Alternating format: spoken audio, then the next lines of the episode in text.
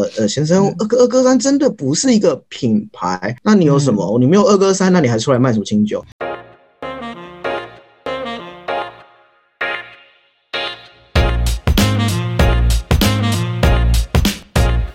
嗨，大家好，我是 Vinny，欢迎收听 Vinny 康拜，为你干杯。品酒是一种生活态度，也是传达情感的一种方式。这个频道将会分享着许多酒类的背景故事，偶尔也会邀请酒界达人们来客座闲聊，跟着我们一起愉快的前进这个微醺时刻。Vinny 康拜，为你干杯。那除了这些方向之外啊，就是还没有其他很很就是无法就是让你回答的一些问题呢？嗯，与其说不能回答的问题，不如说哦，这个问题很有我回答不出来的水准。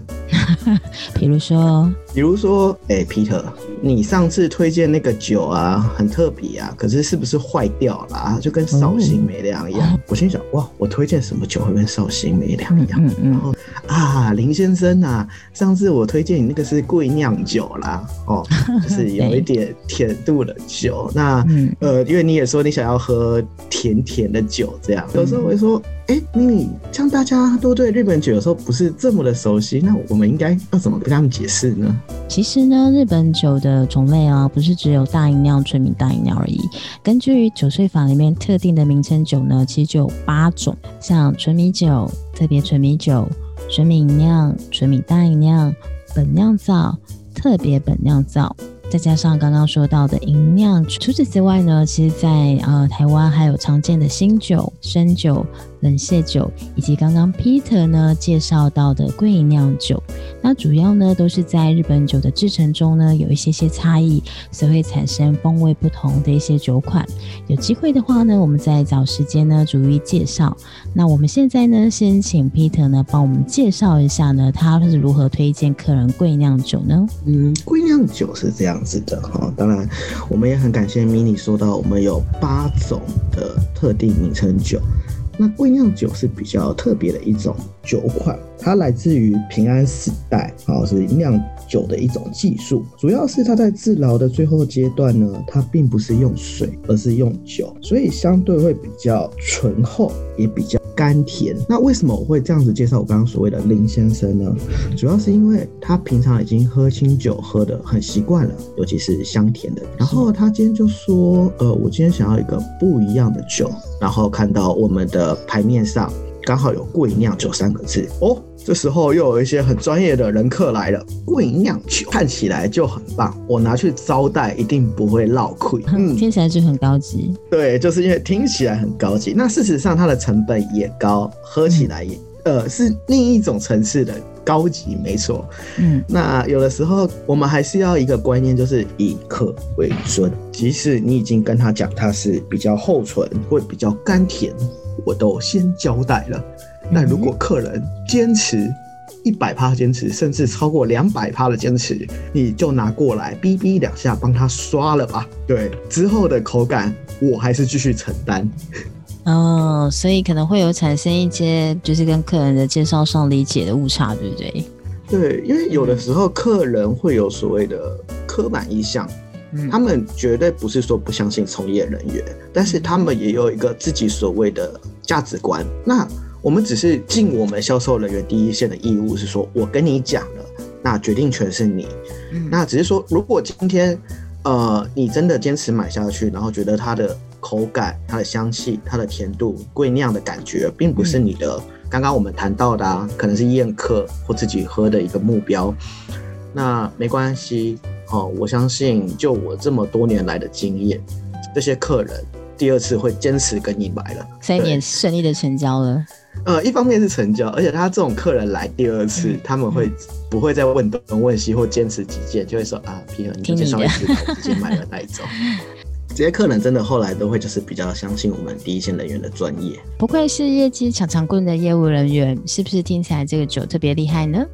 那除了这些之外，还有没有一些其他的问题可以跟我们分享？一个酒区不只是卖清酒，我们这边也会卖红酒、白酒、whisky。或者是波尔多的极速酒，那这些葡萄酒的爱好者他们也会习惯，哎，买两支葡萄酒加一支清酒，买一支 whisky 加一支清酒。那他们回去的时候也会同时打开，嗯，通常来我这边的客人酒量都还蛮好的，然后就会跟我说，你看啊，Peter。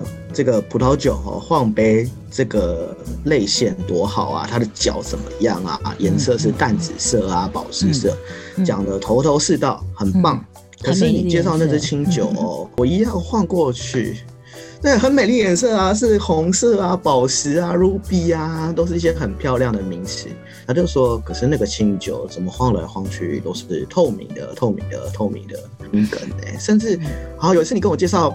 比较特别的，可能还有一些乳黄色、乳乳白色，哈，或者是一些泛黄的颜色。我实在想跟陈先生说，陈先生，哈，葡萄酒你晃杯绝对没问题，你也可以欣赏它的颜色。但是日本酒，呃，它毕竟不是葡萄酒的品饮方式，所以我实在是不建议大家晃杯晃的这么多。至于你说泛黄的问题的话，它又有其他的一些状况。不过刚刚我们这个客人陈先生讲到说，好多都是透明无色的，是那 mini，所以我们的清酒都是透明无色的吗？其实这边应该是蛮多一般消费者呢在对日本酒酒色的一个误会吧。那其实呢，呃，日本酒刚酿好的酒色呢，并不是完全透明无色的哦，而是带有微微闪耀的金黄色泽，或者是呢，有一点点像稻穗般那种很清脆啊的绿色、青绿色的一个光泽。那这些呢，都需要经过呢一个过滤这样的工序呢，才会脱色成为一个无色透明的日本酒。那当然，还有一种酒类呢，也会呈现所谓的山翠色啦、金黄色啦，甚至会慢慢变成琥珀色。这是一种蛮特殊的酒类。我们也请呢，就是在第一线的从业人员、销售人员 Peter 来帮我们介绍一下这个类别吧。嗯，好的。那其实下面我们刚好提到古酒的部分。那古酒这个特别的酒，其实我们在牌面上我也蛮少卖到的，大概也就只有一款到两款这样子。哇哦，这么少，嗯，很少，真的很少。因为除非有一个一种状况，我跟大家就是会分享一下。因为古酒的味道通常都会比较厚重，然后带有一点我们所谓的绍兴味，然后它是那种浓缩。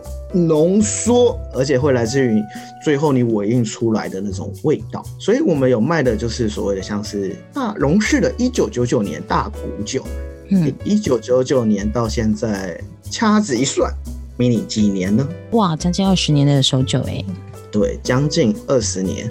那所以我卖出它的时候有两次的状况，是我很运气很好，遇到就是。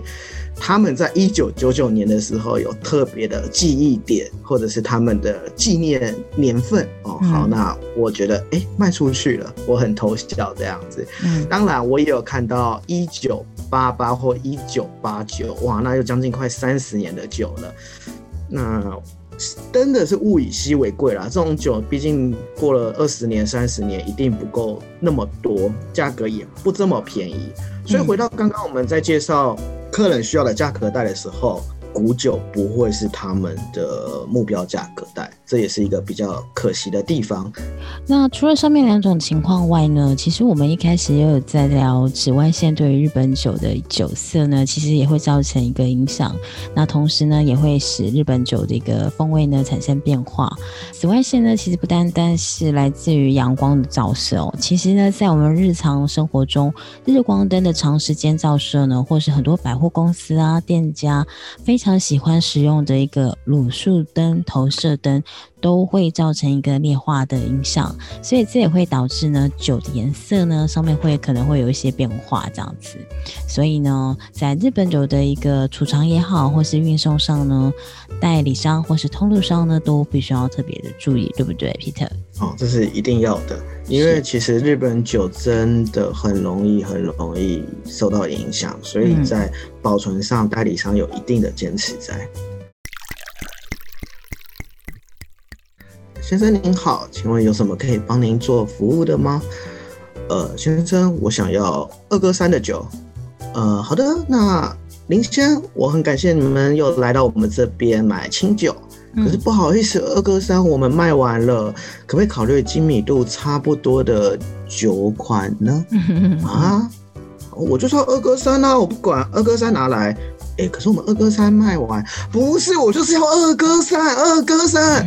呃呃呃，先生，二哥二哥三真的不是一个品牌，那你有什么？你没有二哥三，那你还出来卖什么清酒？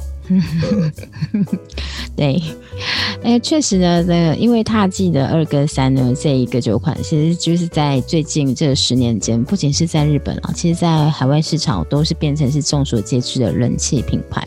所以我相信呢，对 Peter 来说，应该很多的消费者会直接说：“先生，我要二哥三，我要三哥九，来跟你找酒买，对不对？”哦，很多。哦。那其实呢，“哥”这个字呢，在日文的意思里面是指一层的意思，也就是十 per 十 percent。那所以二跟三呢，其实就是多少，Peter？二十三趴。对，那三跟九呢？三十九趴。对，那为什么要不要这样一个数据呢？其实呢，这个就是意味着精米不合，也就是所谓精米度的一个意思。那 Peter 应该很常被问到，精米度是什么？嗯，对，这个我常常被问到。有的时候，嗯，我们运气好一点，我们会拿所谓的精米度的不一样的米在销售的柜台给客人看。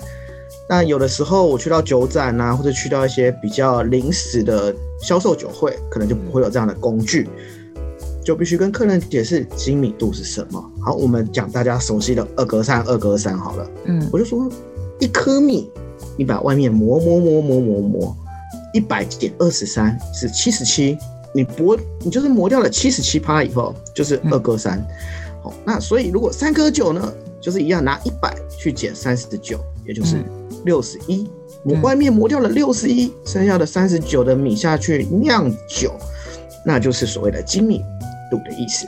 所以我们也可以说的直接一点呢，这个数值的表示就是呃一颗米被磨掉剩下的一个比例，对吧？哎，是的。那我这时候也会常跟客人说啊。呃，精密度固然是一种销售手法，也可以说是一种喝的感觉。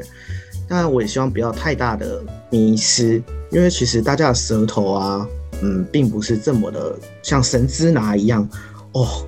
这个喝起来，我猜是四哥三，我喝起来是一哥八。嗯，我相信他喝起来是只有没有哥，他可能就只是七分。如果真的有这么厉害，我请务必让我知道那个舌头是什么构造出来的。对，那其实为什么要精米呢？那其实因为米的成分里面呢，除了呃淀粉质之外，还有非常多的蛋白质啊、脂肪跟矿物质等等。那为什么要做这个磨煮的动作呢？主要是我们在酿日本酒的时候呢。呃，酒厂呢想要做一些就是干净纯粹的风味的时候呢，这些相对的蛋白质、脂肪呢，虽然我们平常吃的时候觉得是好吃的，可是，在酿酒的过程中，它会产生非常多的一个杂味，会影响到呢酒厂在做酒时呢，会呃这个酒的风味呢不是酒厂想要的。了解了，那真的是清酒真的是蛮大的学问啊。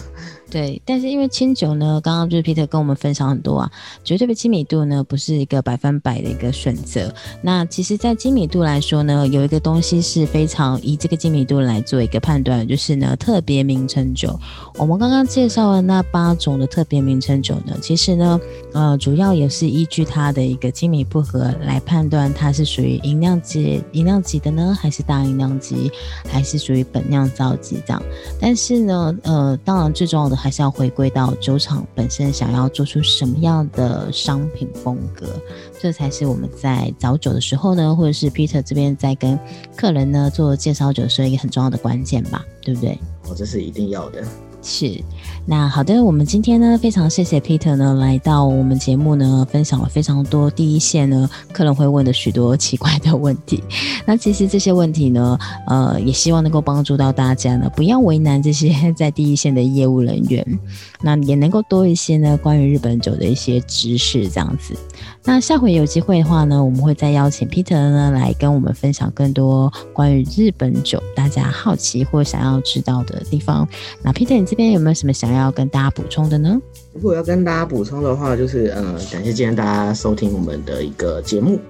好，那我也很高兴说，我有一个那么多奇妙的。奥客人过来跟我买酒，对 对，那我知道说我们必须用最大最大的包容心、最大最大的耐心跟最大最大对日本酒的关爱，去跟这些奥先生说。没关系，你们来再多次，我们都会解释给你听的。我们要的真的不只是业绩，对，真的不只是业绩，我们要的是你们喜欢它。对，所以这也是为什么我们会我会想要做这个 podcast，甚至会想要邀请来 Peter 来跟我们分享这最大的因素，这样子。嗯，那可能这是我最后就是希望，就是大家说，哎，如果有机会的话，看到我在销售的时候，希望可以。问到更多的一些好玩的事情，那也希望我还有机会上来这个节目跟大家分享一下。嗯，好，那我们今天就谢谢 Peter，谢谢，我们就下回见喽，拜拜。嗯，来。那今天的分享就到这边为止，希望以上的内容你们会喜欢。我们下次见，比你 come by。